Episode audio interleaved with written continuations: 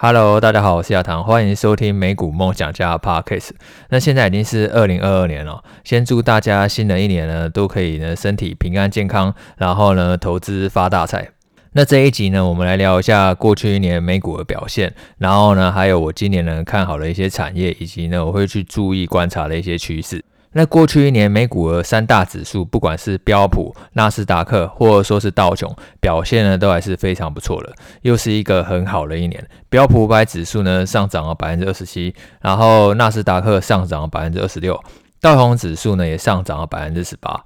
可是如果说你的配置呢是以小型股为主的话，那你很可能就会感觉到说。二零二一年的美股呢，其实是很难做的，跟二零二零年呢，就是不管是大新股或小新股，大家一起涨的感觉，其实是很不一样的。那主要是因为二零二一年呢，其实一整年下来呢，市场三不五时呢就会去担心通膨这个议题。那通膨这个议题呢，最主要就是受到疫情的影响嘛，三不五时呢就会报说欧美确诊人数创了新高，然后要么就是某某变种病毒又出现了，所以说导致说这个供应链呢，它一直都不能够去全力的运作，然后限制商品的生产。然后一方面呢，疫情呢也同时呢造成招工很困难，因为呢其实会降低说那些人们呢重回工作的意愿，所以呢种种因素叠加下来呢，都造成说二零二一年呢一整年其实通膨的幅度都是比较高的。那通膨幅度比较高呢，就会造成说呃市场对于利率的预期呢会在上升。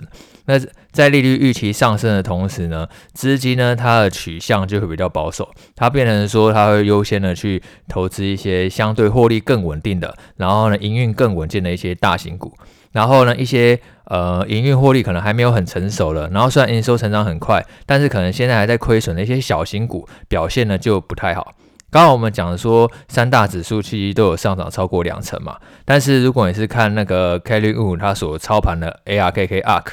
那它二零二一年呢是下跌百分之二十三。换言之，如果说你在二零二一年呢，其实你是蛮收小型股了，然后呢没有什么手上没有什么大型股的话，那这样一来一往呢，其实报酬率就有超过五成的差距，那个剥削感呢其实是很重的。那小型股那么惨，除了因为受到说预期未来利率上升的影响呢，一方面也是因为很多一些小型股呢，它也都是二零二零年疫情最严重的时候的社会股。他们在二零二零年因为大家都封城，然后呢都在家的关系，所以不管是营收呢，或者说是利润呢，可能都一瞬间成长好几倍。然后二零二一年呢，就是随着它的基期越来越高嘛，它的成长率呢就明显的趋缓。像是 Peloton，它是美国一个蛮有名的居家健身业者，然后它最有名的产品呢就是脚踏车跟跑步机，然后呢上面搭一个大萤幕，让你可以在家运动，然后跟教练视讯去上课。那它在二零二零年疫情的期间呢，它的营收呢每一季呢都是成长超过一倍，可是它最近一季呢营收就只有成长百分之六，那股价就必须要去反映这样的成长的疲软嘛，所以 Peloton 呢过去一年呢下跌百分之七十六。所以，如果你今天是在投资公司的时候，你一定要去注意到，说这家公司它的企业的那个营收的成长率，是不是在未来有逐渐趋缓的一个可能。通常股价都会领先企业基本面去做反应，所以你在 Peloton 它在二零二零年呢营收成长表现最亮眼的时候，你可能就要开始去思考说，哎，未来营收成长率是不是会逐渐去下滑了？要不然的话，等到呢最近一季你看营收那么差，成长只有百分之六，然后等到真的开出来之后，股价通常已经跌了一大段了。那现在再去卖，可能就不是那么一个好的时机，反而可以去思考看看说，现在股价是不是已经跌过头了？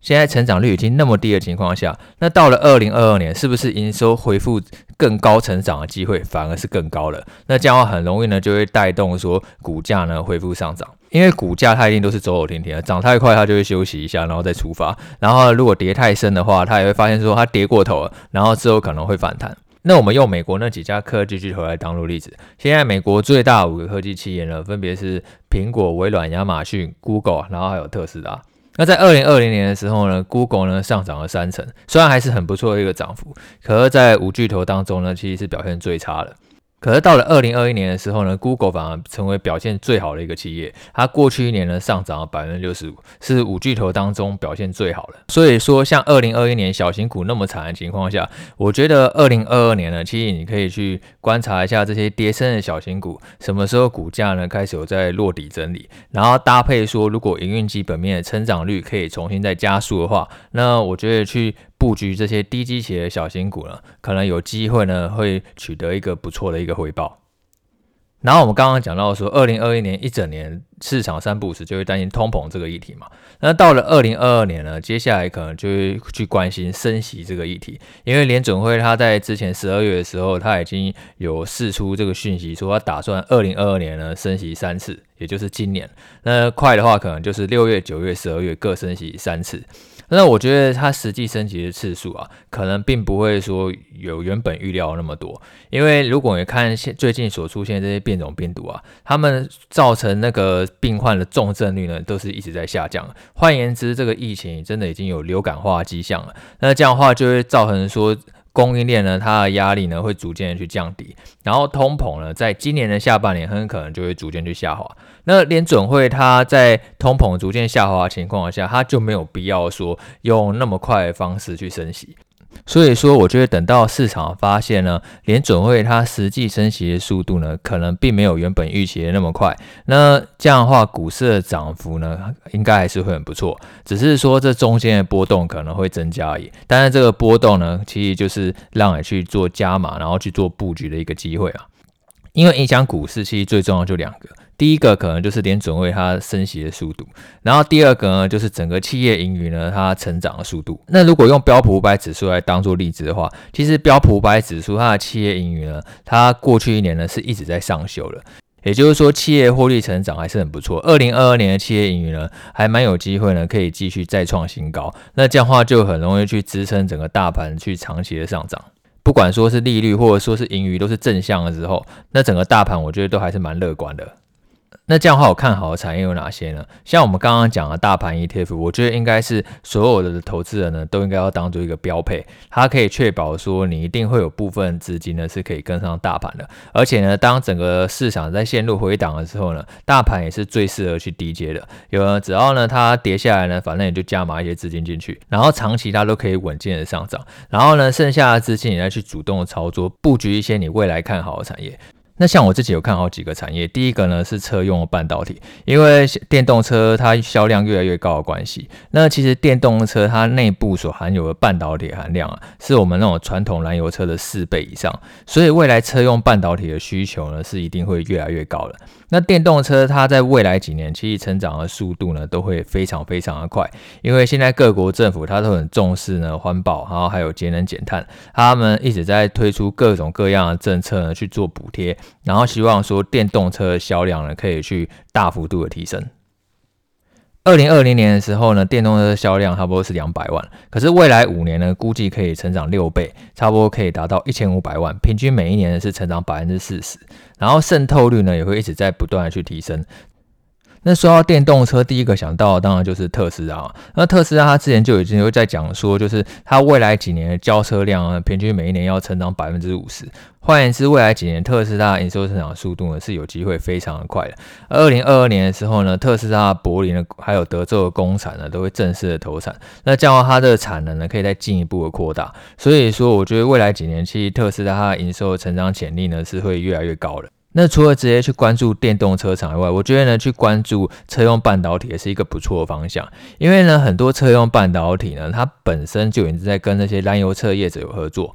所以它本身就是已经有一个稳定的利润在。然后它最近又刚好受会电动车需求上升的关系，然后变成说它有一个新市场可以带动它成长进一步的提高。已经原本有获利了，然后最近又开发出新市场，可以增添成长动能。像这种标的，其实是我最喜欢的，因为呢，这样会造成说你在投资它的时候呢，它整个股价波动程度不会那么低，等于说就是它梦想的成分会稍微低一点，呃，你就比较不用担心说它整个波动的风险会太大，然后动辄会涨个呃四成五成甚至更多。那车用半导体业者呢，最有名的像是英飞凌，它在功率半导体呢市占率差不多有百分之十九，也就就是说将近五分之一的功率半导体呢都是由呃英飞凌所提供的。那功率半导体呢是一个控制电源还有电流的一个半导体的元件。那电动车对于电流还有电压控制要求是更高的，所以说它会需要更多的功率半导体，也就会让英飞凌呢去从里面去受惠。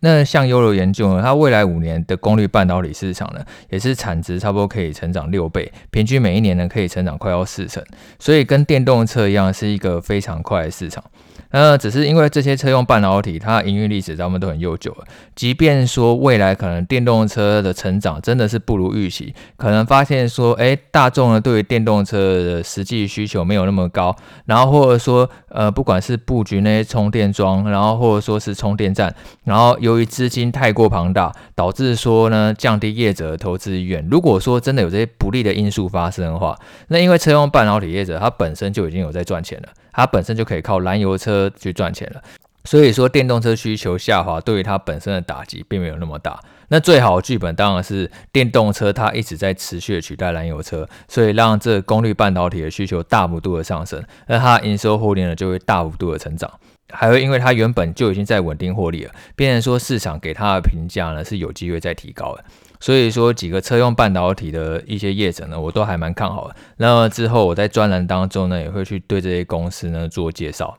第二个呢，就是去年底呢，忽然开始大家很疯的一个元宇宙。那我觉得元宇宙比起电动车那个距离可能是更遥远的。也就是说，我觉得电动车可能会是一个离我们更近的未来。你说要好像电影一级玩家呈现的那样，然后给你一个身临其境的感觉，我觉得可能还有蛮长的一段路要走了。那进攻元宇宙最积极的当然就是脸书嘛，他都把自己的名字改成叫 Meta，他就是对呢元宇宙，他未来十年呢，他会有超过三千亿的资本支出，希望呢可以加快元宇宙的发展。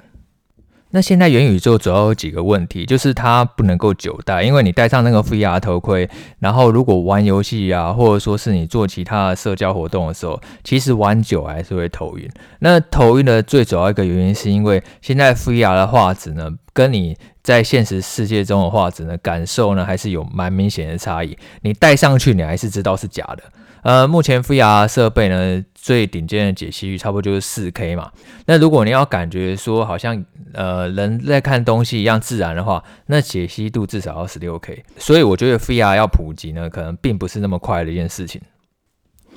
可是这个世界上所有东西都是先求有再求好嘛，就跟那个现在 iPhone 已经几乎是人手一支了。就算你不是拿 iPhone，你手上一定有 Android 的手机，就是这两个选一个而已。几乎已经是一个家里非常非常普遍的一个设备。可是全世界第一台 iPhone 呢，其实是在二零零七年推出的。那它在二零零七年推出的时候，大家一定也会不晓得这是到底什么样的东西。想不到后来随着后面科技越来越进步，差不多从二零一零年开始呢，智慧型手机就忽然整个有爆发式的增长。那我觉得现在 VR 设备就很像那种早期的 iPhone 啊，它就是大家还不太清楚说它到底是在干嘛，它还是可能还是需要经过几年的沉潜，然后会在未来呢，差不多二零二五年之后呢，它才有机会呢进入一个爆发期。还有现在就是一个初期采用的阶段，只是呢，我觉得呃，以目前来讲，它是成长率其实还蛮值得期待的，因为现在圣诞节期间奥密克戎的病毒呢在欧美当中流窜嘛，所以大家都宅在家里的情况下，那使用 VR 的人就更多了。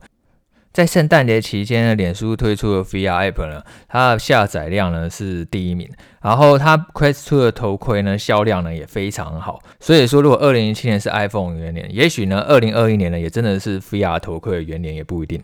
像欧米迪亚是预估说，未来五年 VR 产值呢是有机会达到一百六十亿美元，那跟今年比起来呢是成长差不多一点五倍，也是一个成长很快的市场。那元宇宙概念股，我们之前讲过嘛，除了你可以直接去投资脸书，然后去关注说它在元宇宙的转型以外，呃，我觉得呢，你本身也可以去长期追踪辉达这间公司，因为如果元宇宙它真的要给消费者更好的体验，那那个绘图处理器的性能还有很长一段路要走，是一定要继续大幅度的提升，大家才会愿意待在虚拟世界里面，要不然的话，现在还是现实世界是更加美丽，也没有必要待在虚拟世界，没有人会想要呢整天把荧幕绑绑在头上。假设说这个世界没有让我感受到乐趣的话，我当然就想要跳出来嘛。所以我觉得辉达它是很值得长期追踪的，因为未来假设元宇宙的投资越来越热，那这样的话呢，会有越来越多公司需要辉达。在第三个看好的产业，我们刚刚已经讲了两个，第一个是电动车，第二个呢是元宇宙。那你会发现一件事情，其实都不脱半导体。半导体呢，我觉得未来几年其实成长的速度呢还是会非常的好，因为不管是各个应用，像是五 G 电动车或者说是物联网，都是在推升半导体的需求。那讲到半导体，大家第一个想到的可能就是台积电。那台积电它在二零二零年的时候表现很好，你会后悔说自己没有买台积电。然后，但是到了二零二一年呢，假设你去追高买一台积电呢，你就会发现说，哎，怎么一整年都没有什么涨？但是现在台积电它也已经休息了一整年了嘛。那我觉得二零二二年呢，其实这像这种晶圆代工厂呢，它的需求呢本身还是蛮强劲的，它未来表现呢，我觉得还是很值得期待。你之前台积电它已经在预告说，它未来五年的营收呢是成长百分之十到百分之十五，但是我觉得其实这个有上修的空间。那台积电在今年一月呢，它就会去发布呢，它去年的第四季财报，然后呢，也会去公告说它二零二二年的展望。那这个对整个半导体产业都蛮有指标性的，我觉得大家也可以去关注一下。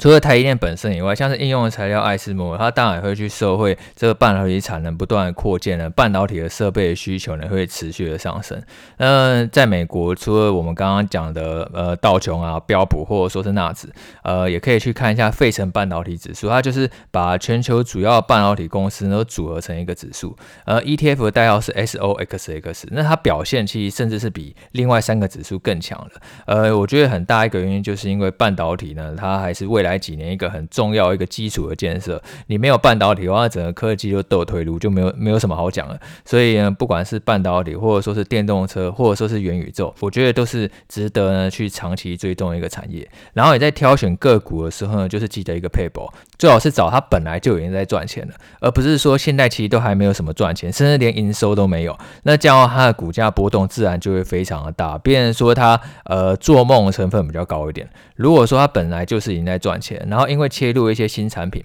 或者说市场发掘的一些新应用，那这样的话呢，就很容易让它原本的营收成长动能再加快，那市场给它的评价就会进一步的提升，那这样的话你抱起来呢就会更加安心一点。